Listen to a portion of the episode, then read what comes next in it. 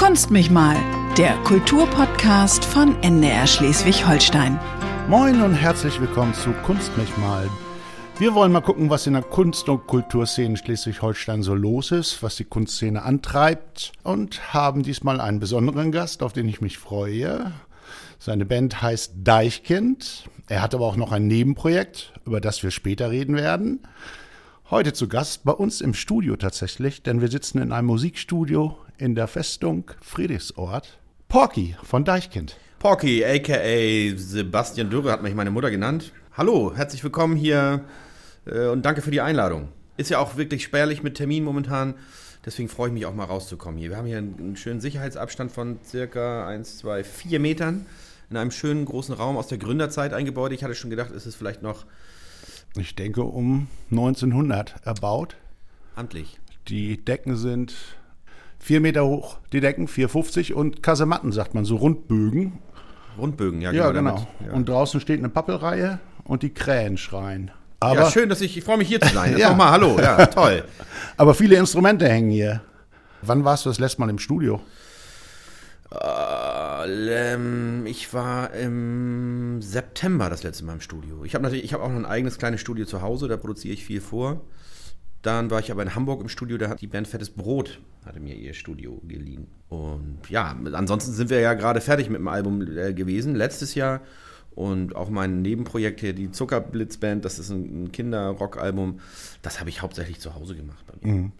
Zu Hause in Malente, muss man sagen. Ja, also um, es ist bei Malente. Ich lebe seit elf Jahren hier in Schleswig-Holstein. Ich sage jetzt nicht genau welches Dorf, auch nicht welche Hausnummer. Ja. Ähm, genau, aber ich bin, ich bin Wahl Schleswig-Holsteiner seit elf Jahren. Ja. In der Provinz, das kann man schon sagen, sozusagen. Ja, richtig Provinz, auf jeden Fall. Auch herrlich schrullig, ich mag das gerne. Ich finde das gut. Die Leute keifen sich an, auch manchmal streiten sich und dann einen Tag später stehen sie wieder zusammen am Grill. Das ist irgendwie alles offen und direkt. Mhm. Bist du, bist du so aufgewachsen auf dem Dorf oder bist du eher Stadtkind? ich bin mittelalterlich aufgewachsen. Also äh, meine Eltern hatten einen Mittelaltermarkt. Ich durfte auch nicht raus ohne Glocken an den Füßen und habe die ganze Zeit nur so Stockbrot gekriegt und hatte dann tierischen Schock mit elf, als ich zum ersten Mal nach Hamburg gefahren bin. Habe ich wirklich auf so einem Mittelaltermarkt mein Leben verbracht, bis ich zwölf war und dachte, das wäre wirklich auch die Realität. Oha. Nein, natürlich nicht. Ich bin natürlich, äh, nein, ich bin ein, ein Mittelstandssohn. Ich habe in einem Reihenhaus oder einem Vorort von Hamburg aufgewachsen mit die Standards. Also wenn du kein Abitur machst, dann geht's in die Lehre. Was Musik machen, was willst du denn? So. Ja. Da musste ich mich erstmal freikämpfen. Aber meine Eltern haben dann auch schnell gesehen, dass da wirklich Ambitionen äh, sind, weil auch nichts anderes sich mir richtig offenbart hat, was ich sonst machen könnte. Und haben mich dann auch freigelassen und dann habe ich, war die Musik das Einzige, wo was zurückgekommen ist, wo ich mich konzentrieren konnte auch und überhaupt was eine Vision hatte, vielleicht als junger Mann. Ist ja immer noch recht wirr und man ist ja dann auch noch irritiert durch Mädchen und Hormone. Hormone. Ne? Aber ist nochmal gut gegangen. Hätte auch schief gehen können. Da hast du äh, musikalischen Einfluss von der Familie oder Gar nicht. gar nicht? Jugendzentrum, Jugendzentrum. Jugendzentrum, waren- ja. Jugendzentrum Heckkarten in Nettelnburg, ja, wer kennt es nicht? Nettelnburg-Vorpommern. Das Pinkhaus. Da, Tausend Steine rollen, die hatten ein Projekt, die hatten da Gitarren.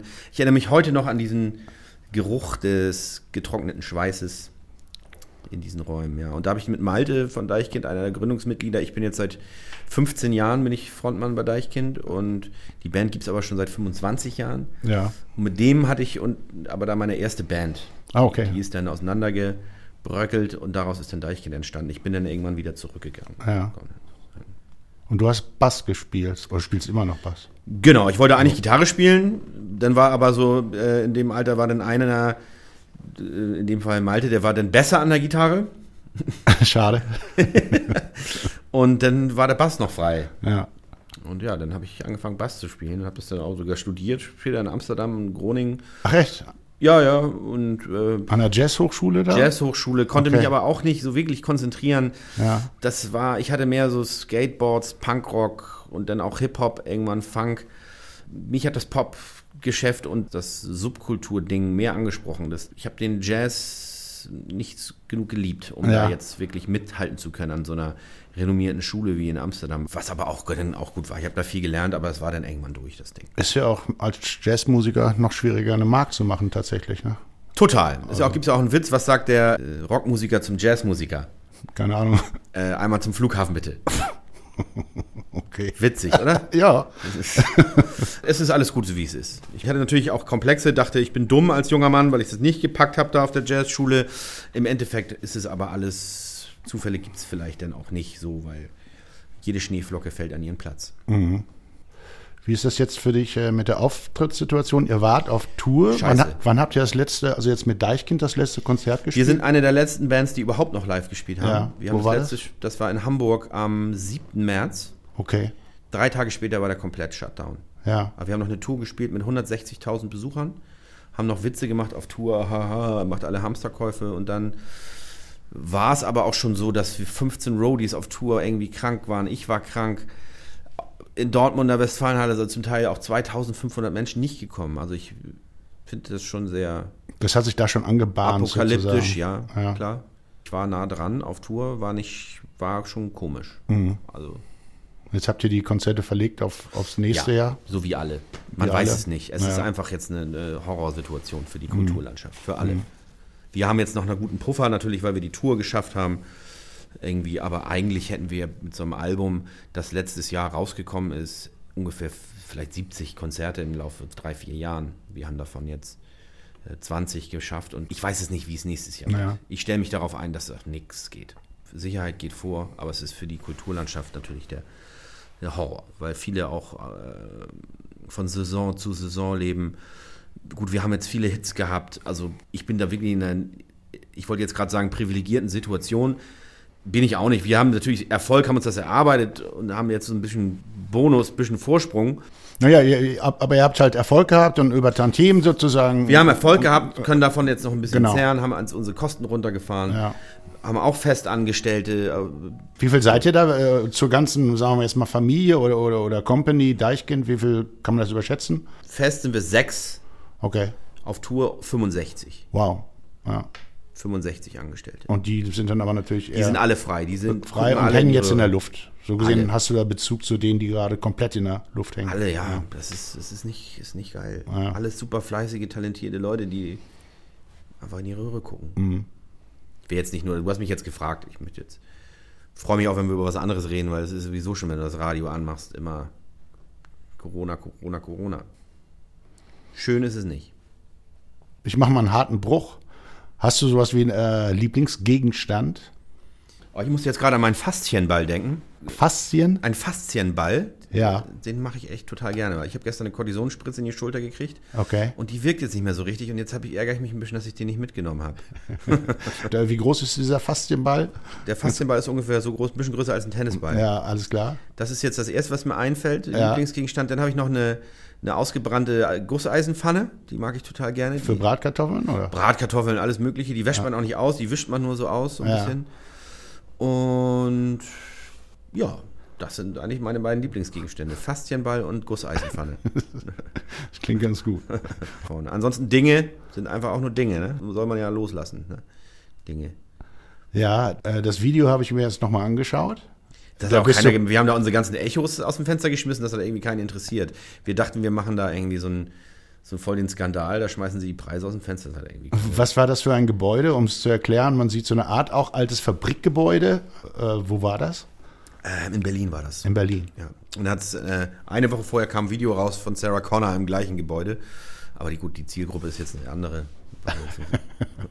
Und das wusstet ihr nicht, als ihr das geplant hattet und dachtet, das ist jetzt wie zwei Frauen, die ja dasselbe Kleid auf dem Ball tragen, hoch. Sarah Connor hat im selben Genau. Gebäude gedreht. So, so, irgendwie sowas. Ja, Da fährst du Planierraupe in dem Video. ja mhm. Planierraupe.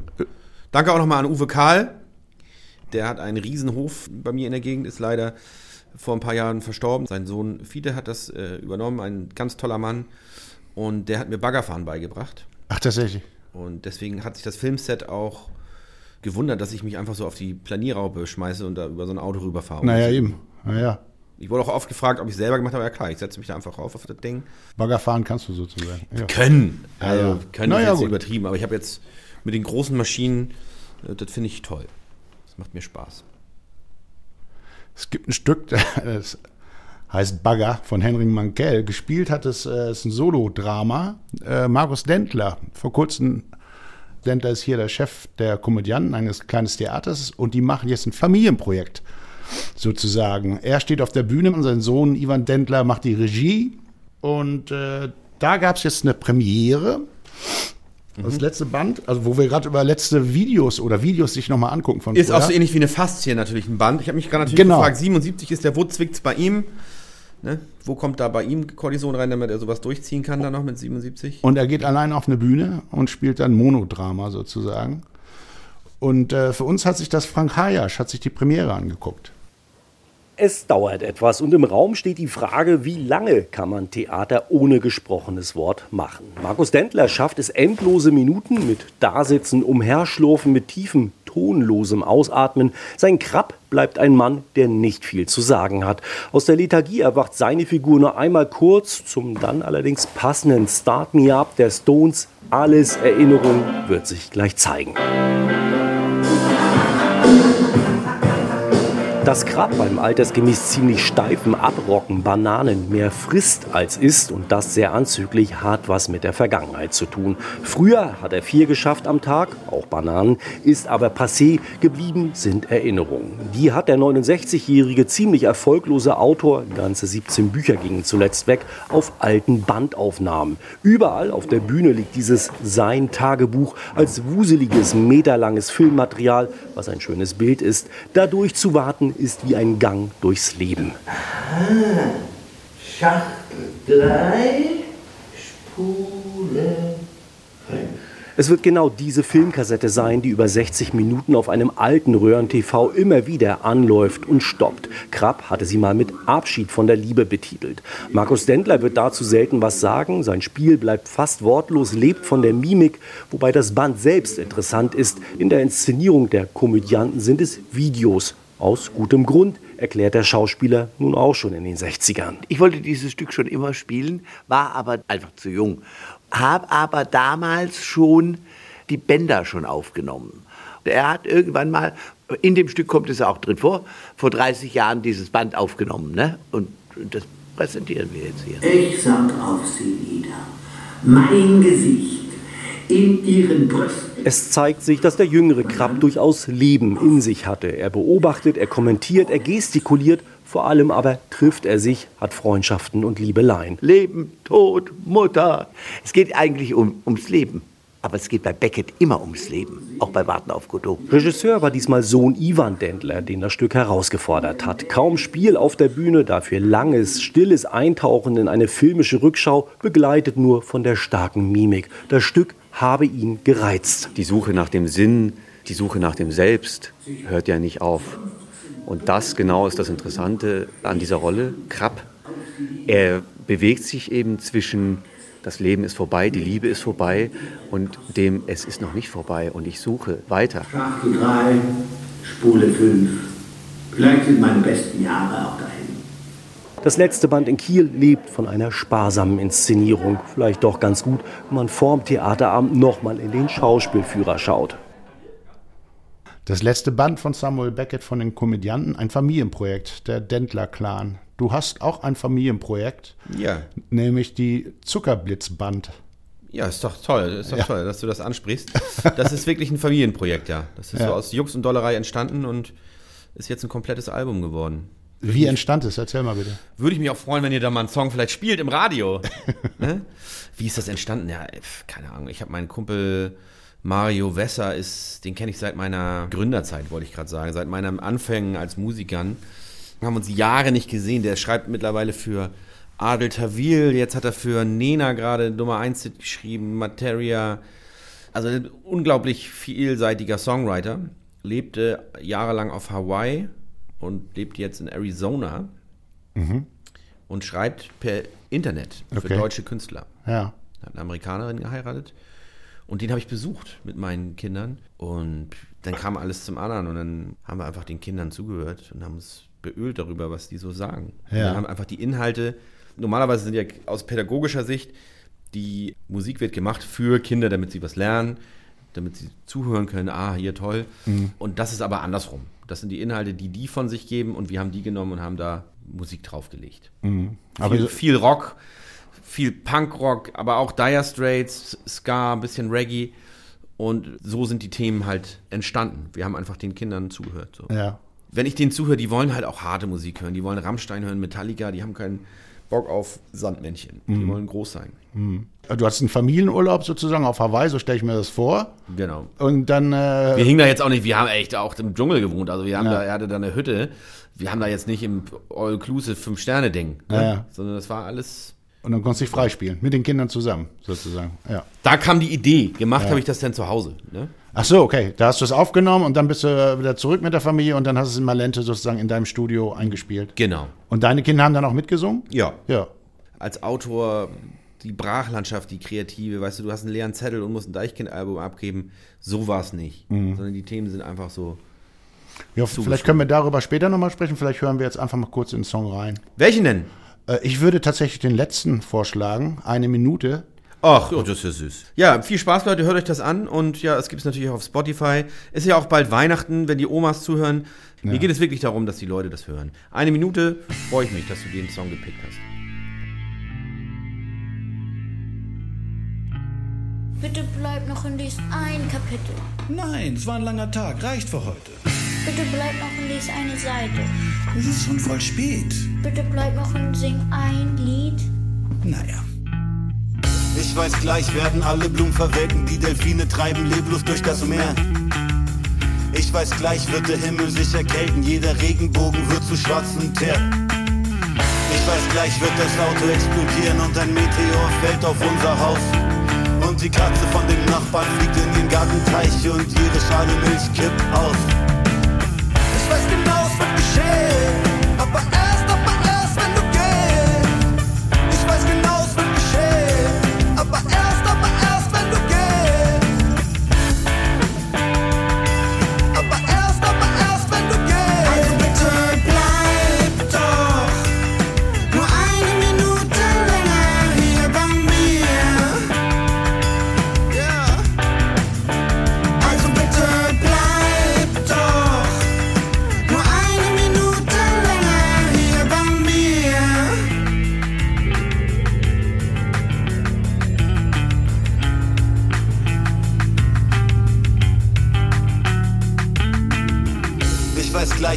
Bienen an zu streiken und mein Wecker klingelt einfach schon um vier.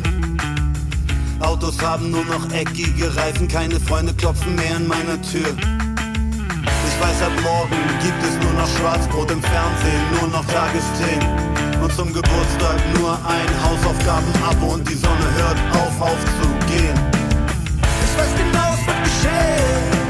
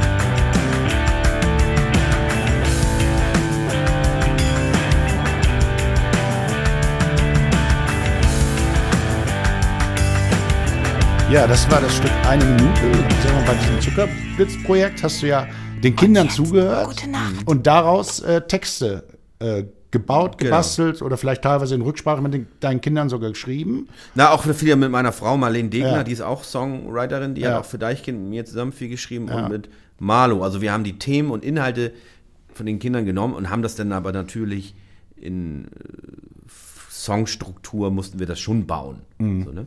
Aber es war jetzt nicht so ein ewiges Gewühle nach relevanten Themen, die Ja, ja. wir sonst bei Deichkind haben. Aber äh, witzigerweise, ich, ich kenne jetzt kaum eine Band, äh, die es geschafft hat, mit ihren Songtiteln derart in die Allgemeinsprache uns Bewusstsein rüber zu rutschen, runter zu sinken oder wie man das äh, sagen, ob leider geil. Ja, runtersinken trifft schon ganz gut. Ja. Wie ist das für dich, wenn du Leute hörst, die jetzt sagen, leider geil oder, ja, das ist ja schon ein bisschen vorbei. oder lag mich am Arsch? Das ist mir so ein bisschen unangenehm. Ja. Peinlich? Peinlich nicht, nee. Ja. Oder ich fühle mich so ein bisschen so ertappt, dann so ein bisschen. Ich habe mich mal länger mit Flake von Rammstein unterhalten. Der hat auch immer das latente Gefühl, dass der Schwindel auffliegt irgendwann. Dass der Hype zu groß ist? Nee, dass der Schwindel, dass man eigentlich so die Figur, die man da spielt, dass, dass das auffliegt, dass das alles so ein großer, ausgedachter Quatsch ist. Ah, okay. So. Und das, das Gefühl hat man eigentlich permanent, wenn ich jetzt auf dem Jahrmarkt irgendwelche Zuckerherzen sehe, wo leider geil draufsteht, dann Ja. ducke ich mich so ein bisschen und gehe schnell weg. Ne? Aber irgendwie habt ihr eine Katalysatorfunktion. Auf einmal äh, Totale Katalysatorfunktion, total, ja. Also wir waren mit leider geil, glaube ich, auch Jugendwort des Jahres irgendwie Ja. und in Österreich auch. Und es ist aber eine neue Generation nachgerückt. Ja. Ne? So wie Young Huan Rin oder irgendwelche jungen Rapper, die haben ja ihre ganz eigene Sprache wieder. Die, kannst du nicht mehr mit leider geil kommen. Da ist es oldschool sozusagen. Total. Und die würden nicht einmal oldschool sagen, weil old, das Wort oldschool auch schon oldschool ist. Irgendwie so wahrscheinlich. Ne? Aber wir haben, nat- wir haben das Glück, dass wir eine Riesengeneration haben, die mit uns älter geworden ist und auch noch zu unseren Konzerten kommen, ihre Kinder mitnehmen und auch ältere. Und das ist ja was Kurioses dann auch. Das auf der anderen Seite macht ihr aber auch eine Party und die Leute haben Party, die haben eine gute Zeit, singen aber Songs, die eigentlich äh, eine Kritik an der Konsumhaltung auch der Jugend sind. Das ist ein trojanisches Pferd. ja. Total. Und es bleibt in der Schwebe und je nachdem, wie man gerade ist, und man sagt, ich mache jetzt mit, ich habe Bock auf Party, äh, dann ist man sozusagen, nimmt man das Trojanische nicht wahr. Oder wenn man sich äh, wieder distanziert davon äh, und mehr auf den Text geht, merkt man, ach nee, eigentlich ist das ja vielleicht auch gar nicht so gut, was ich hier gerade mache. Es oszilliert für mich so ein bisschen. Total. Und das ist auch das, wo es sich selbstständig gemacht hat. Das haben wir nicht bewusst gemacht. Das ist wirklich äh, der Geist, wenn ich das so blöd sagen kann, dieser Band, dass der sich so kristallisiert hat, dass die Musik auch so wird dann irgendwann. Das ist sozusagen äh, ein Wurmloch, das erzählt. Ja. Ich habe auch immer das Gefühl, wenn wir Songs schreiben, dass das kreatives Potenzial ist, das rauskommt. Ich rühme mich nicht damit, dass ich jetzt der Autor bin von dieser Band sondern es ist völlig abstrakt, was da passiert. Und das ist das auch wahrscheinlich, warum es so erfolgreich ist, weil das irgendwie authentisch ist. Es ist vielleicht irgendwie so was, ein bisschen was Spirituelles dabei. Es ist ja auch nicht nur, dass nur Philipp und ich das zusammenschreiben. Die Idee für Dinge hatte zum Beispiel Rocco Schamoni auch, hier auch aus Schleswig-Holstein. Ne, Meine Frau beschwert sich auch immer, dass ich immer über mich rede.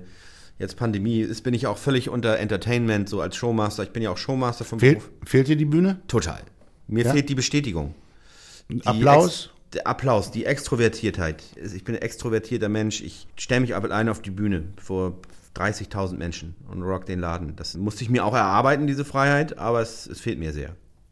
Und hast du äh, kurz bevor du auf die Bühne gehst, manche werden müde, manche. Ich werde müde.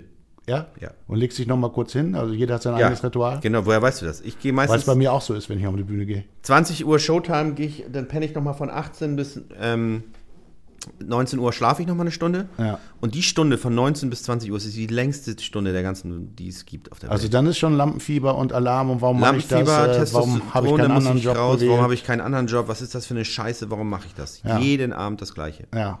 Und danach kommt diese Ruhe, diese Entspannung in dem, in dem Aufpasser. Denn es ist ja eigentlich, ist es ja ein Fluchtimpuls, den man da spürt. Lampenfieber ist ja, Ja. ich will hier weg.